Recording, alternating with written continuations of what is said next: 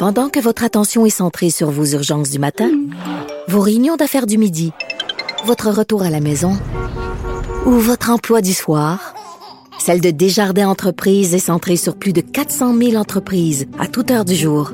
Grâce à notre connaissance des secteurs d'activité et à notre accompagnement spécialisé, nous aidons les entrepreneurs à relever chaque défi pour qu'ils puissent rester centrés sur ce qui compte, le développement de leur entreprise.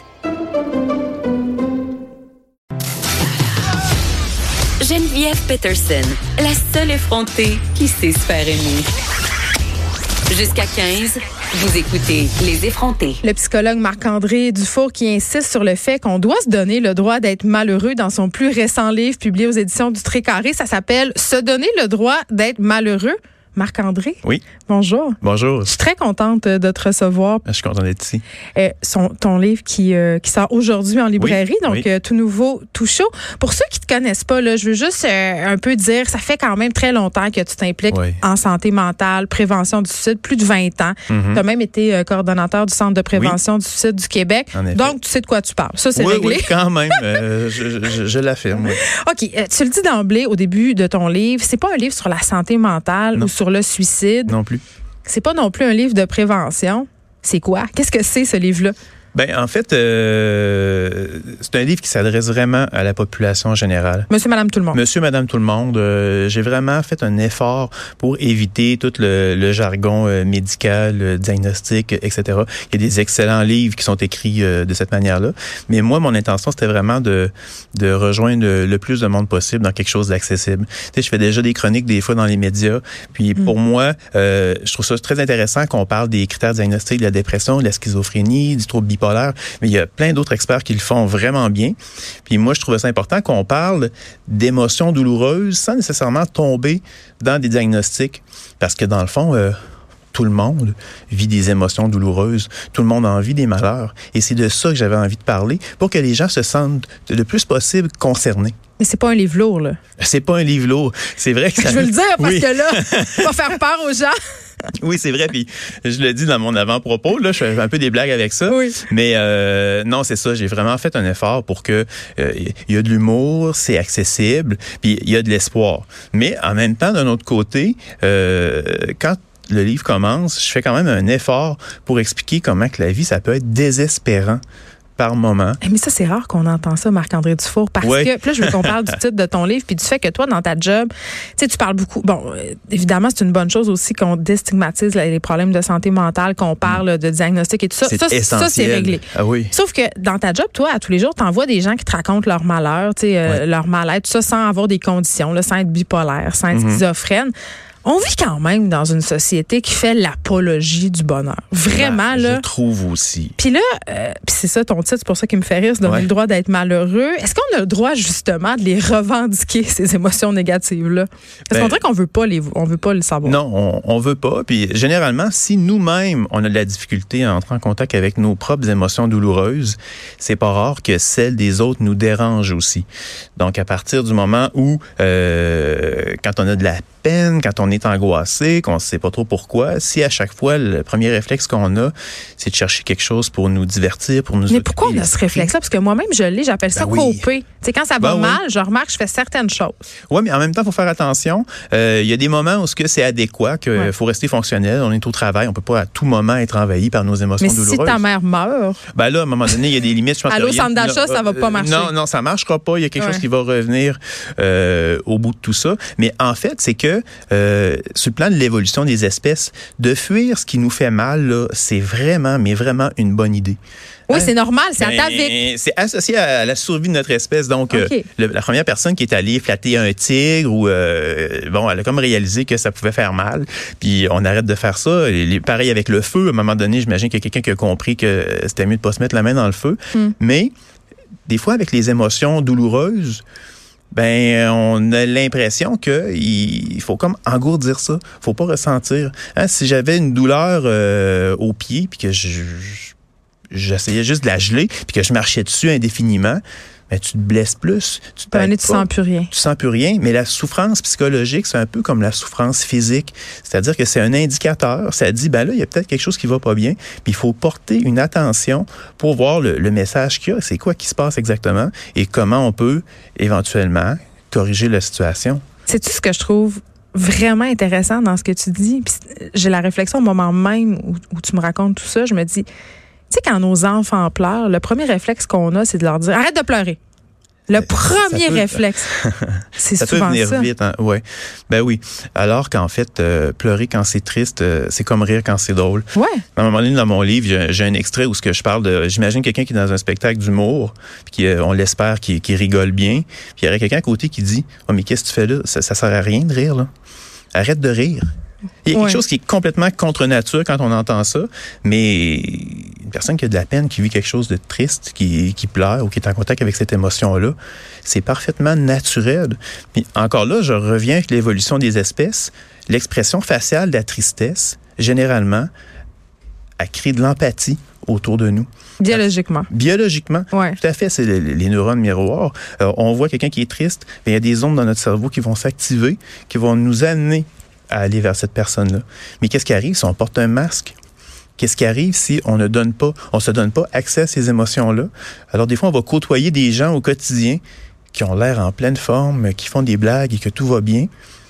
Mais quand ces gens-là se retrouvent seuls, c'est pas la même paire de manches, mais s'ils se permettent pas de retirer ce masque-là, éventuellement, ils s'isolent. Puis souffrir seul, des fois, ça fait encore plus mal. Puis est-ce que c'est à cause de cette game-là qu'on joue tous et toutes, hein, par ailleurs? Ben oui. euh, C'est une question société- de dosage. Oui, c'est ça. Mais quand même, bon, on est dans une société de bon, moi j'appelle ça le bonheur Inc. Là. On a Ouais. toutes sortes d'outils, de livres, de pages Instagram pour nous aider Oui. à aller bien. Tu sais, là, les coachs de vie, tout, tout ça, c'est bien populaire. Puis les, les gens vont chez les psys, là. Je veux dire, c'est quand Bien même sûr. détabouisé, c'est une bonne chose. Paradoxalement, tout ça, toutes les études nous révèlent que le taux d'anxiété, de détresse, puis plus particulièrement chez les jeunes, n'a jamais été aussi élevé. Comment on explique ça?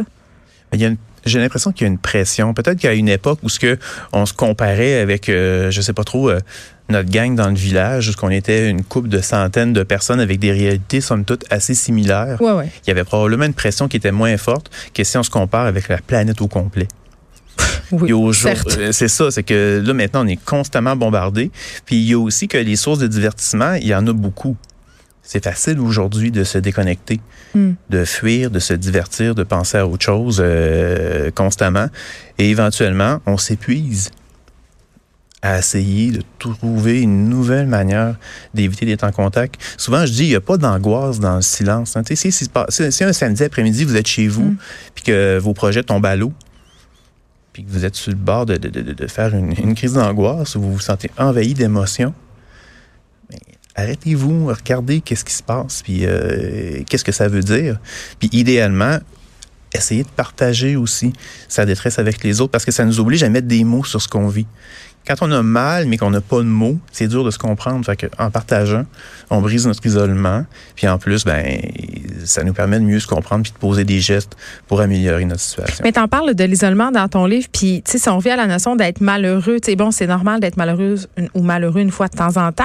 Ben les oui. personnes qui, qui sont malheureuses plus souvent que d'autres ou de façon perpétuelle, puis à ces personnes-là, on dirait qu'on a souvent tendance à faire, hey, là, tout va bien, là, botte-toi les fesses un peu, puis ça va bien aller. Mais ça, ça marche pas. là. Ça marche euh, vraiment, vraiment, vraiment jamais. Mais- Mais qu'est-ce qu'il faut faire? Parce que pour les proches, ça peut devenir lourd, ça peut devenir, on sait plus quoi faire. Ouais, mais c'est ça. Mais il faut quand même distinguer. Là. Il y a des gens, on, on vit des malheurs, mais il y a des situations qui sont vraiment lourdes. Ouais, une ouais. personne qui a vécu des choses épouvantables, puis qu'on on se relève pas de ça euh, du jour au lendemain. Un suicide, par Ou, euh, exemple. ben, par exemple, un suicide, effectivement, on, on, on se dit pas, bon, ben regarde, regarde la vie du bon côté, tu vas voir, ça va bien aller. ça fonctionne pas, c'est certain. Mais une personne comme ça qui, de façon constante, qui va pas bien, euh, autant faut se donner le droit d'être malheureux, mais si la personne est toujours du côté du, du malheur, de la douleur, ben ça va prendre une aide qui est peut-être un peu plus soutenue. Puis on peut exprimer notre impuissance aussi. T'as mal, je le vois que t'as mal, Ouais. je le vois que ce que je te propose, ça fonctionne pas. Mais euh, je On peut nommer pas- notre inconfort. notre inconfort, notre impuissance, qu'on aimerait ça être capable de dire quelque chose qui aiderait, mais que Mais visiblement. on veut toujours dire la a- chose, tu sais. Oui, mais ça, ça, ça, ça aussi, là, souvent on me demande ça, euh, quand une personne ne va pas bien, qu'est-ce qu'il faut que je lui dise pour qu'elle aille mieux? Souvent, je leur dis, ben garde, commence par l'écouter, là. Hein, Il n'y a, pas- il y a pas une formule magique qu'on peut dire. Mais de refléter à l'autre, regarde, t'as mal, t'en peux plus, puis t'aimerais ça, trouver un soulagement, t'aimerais ça que ça arrête. Ben, dans ce temps-là, souvent, l'autre personne, elle va lever les yeux, puis ça va lui faire du bien d'être vu et entendu dans sa douleur. Ben, eh, allons plus loin un petit peu. Depuis des années, tu parles à des proches de personnes endeuillées euh, parce que une personne près d'eux s'est Ouais. suicidée. Bon, tu fais des conférences, Mhm. puis les gens viennent te voir après. Puis souvent, euh, parfois, ça arrive, ils viennent te dire pour dire Ah, il me semble que si la personne que j'ai perdue t'aurait entendu, si elle t'avait entendu, Ouais, j'ai entendu ça souvent. euh, Ça elle aurait peut-être pas mis fin à ses jours. Ouais. Puis là, ça m'amène à te poser la question suivante. Puis peut-être tu n'as pas de réponse, mais je pense qu'on voudrait tous. Est-ce que c'est possible d'empêcher une personne qui a décidé de mourir de passer à l'acte par des mots? Ça se peut-tu? Je comprends que c'est possible, vraiment. Puis c'est pas pour rien que ça fait aussi longtemps que je m'implique en prévention du suicide. Autant le- la question du suicide, c'est une problématique qui est complexe, qui est multifactorielle, c'est culturel, il y a une composante biologique, c'est c'est vraiment complexe. Autant des fois, j'ai vu des gens dans des situations où le simple fait, comme je disais tout à l'heure, d'être vu et entendu, le simple fait que quelqu'un leur dise, garde, t'en peux plus, puis t'as raison de vouloir que ça arrête. Je suis pas en train de dire, t'as raison de vouloir te tuer. C'est pas ça qu'on dit, là. On dit pas fais-le. C'est pas ça qu'on dit, mais Non. pas du tout. Mais c'est quand même assez légitime quand une personne souffre de vouloir arrêter de souffrir. C'est juste que cette personne-là, elle n'en voit plus, elle, d'autres solutions. Oui, je sais, mais là, maintenant, on vient d'élargir euh, les conditions pour l'aide médicale à mourir aux personnes qui, trou- Ouais. euh, qui souffrent de troubles de santé mentale. Ben oui. Tu penses quoi de ça, toi? Parce que là, moi, ma première, ma première réflexion, c'est de dire, OK, quelqu'un qui est vraiment en dépression, son jugement est altéré, est-ce qu'il va pouvoir demander l'aide médicale à mourir? Tu sais, c'est inquiétant. En tout cas, moi, ça m'inquiète. Oui, mais je pense que je suis pas le seul à être surpris. Là. On s'attendait pas euh, à cette dimension-là. Euh, je dirais dans un premier temps que j'aimerais que l'accessibilité à des meilleurs services en santé mentale Ben, avoir accès hein, euh, ben oui, c'est ça. si, si ça s'améliorait aussi vite que d'apprendre ça là, ce matin, cette décision-là, disons Ouais. que ça me fait vraiment plaisir parce que d'abord, je pense qu'il y a une responsabilité sur le plan gouvernemental de s'assurer que les bons services sont offerts aux personnes qui vont pas bien. Là. Oui, effectivement, mais écoutez, le moi, je, ça fait des années que je suis sur la liste d'attente pour que un de mes enfants ait accès à un psychologue. Ouais. Si j'avais pas payé pour aller au privé, je pense que je l'aurais pas encore vu. Là, fait que c'est vraiment un enjeu. Euh, un, un concept qui est intéressant dans ton livre, c'est l'échelle de souffrance psychique. Ouais. Peux-tu nous expliquer un peu c'est quoi puis comment ça peut être utile en terminant? Ben en fait, euh, c'est que c'est que la souffrance c'est quelque chose qui est vraiment subjectif. Ce Ouais. qui me fait mal à moi puis ce qui fait mal à quelqu'un d'autre, c'est vraiment différent. Puis quand j'ai eu mes formations en prévention du suicide, on nous disait si quelqu'un appelle en disant j'ai perdu ma game de hockey puis j'en peux plus, je, je veux plus vivre. Il n'y a aucun jugement à porter par rapport à ça. La personne, on ne sait pas qu'est-ce qu'elle vit, on ne sait pas qu'est-ce que ça représentait pour elle et on l'accueille dans sa souffrance, peu importe qu'est-ce qu'elle nous exprime Parce qu'on a tendance à juger.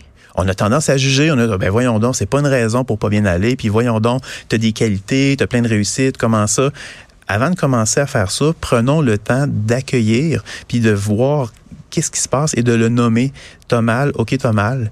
Puis tu veux-tu m'en parler? Tout simplement, on n'a pas à porter un jugement. Il ne reste pas beaucoup de temps, mais je m'en voudrais de te laisser partir sans te poser la question. Récemment, il y a eu beaucoup d'appels à l'aide sur les médias sociaux. OK? Puis il y a eu des appels à l'aide qui sont terminés de façon dramatique là, par des suicides. Puis ces statuts-là ont beaucoup été partagés. Ouais. Puis toi, tu as fait une sortie, tu as dit écoutez, euh, je sais que vous partagez ces statuts-là avec, intentionné. avec vraiment des bonnes intentions, mais ça peut vraiment faire du mal à des personnes. Ah, ça, c'est très délicat. Oui, c'est ça, mais Oui, je veux qu'on règle. Oui, Réglons-le. Réglons ça. ben, tout En 30 simple- secondes. Tout simplement, il n'y a rien là. Bon, en masse le temps, non. C'est que il y a l'Organisation mondiale de la santé euh, fait des directives quand même assez claires sur le traitement médiatique par rapport au suicide.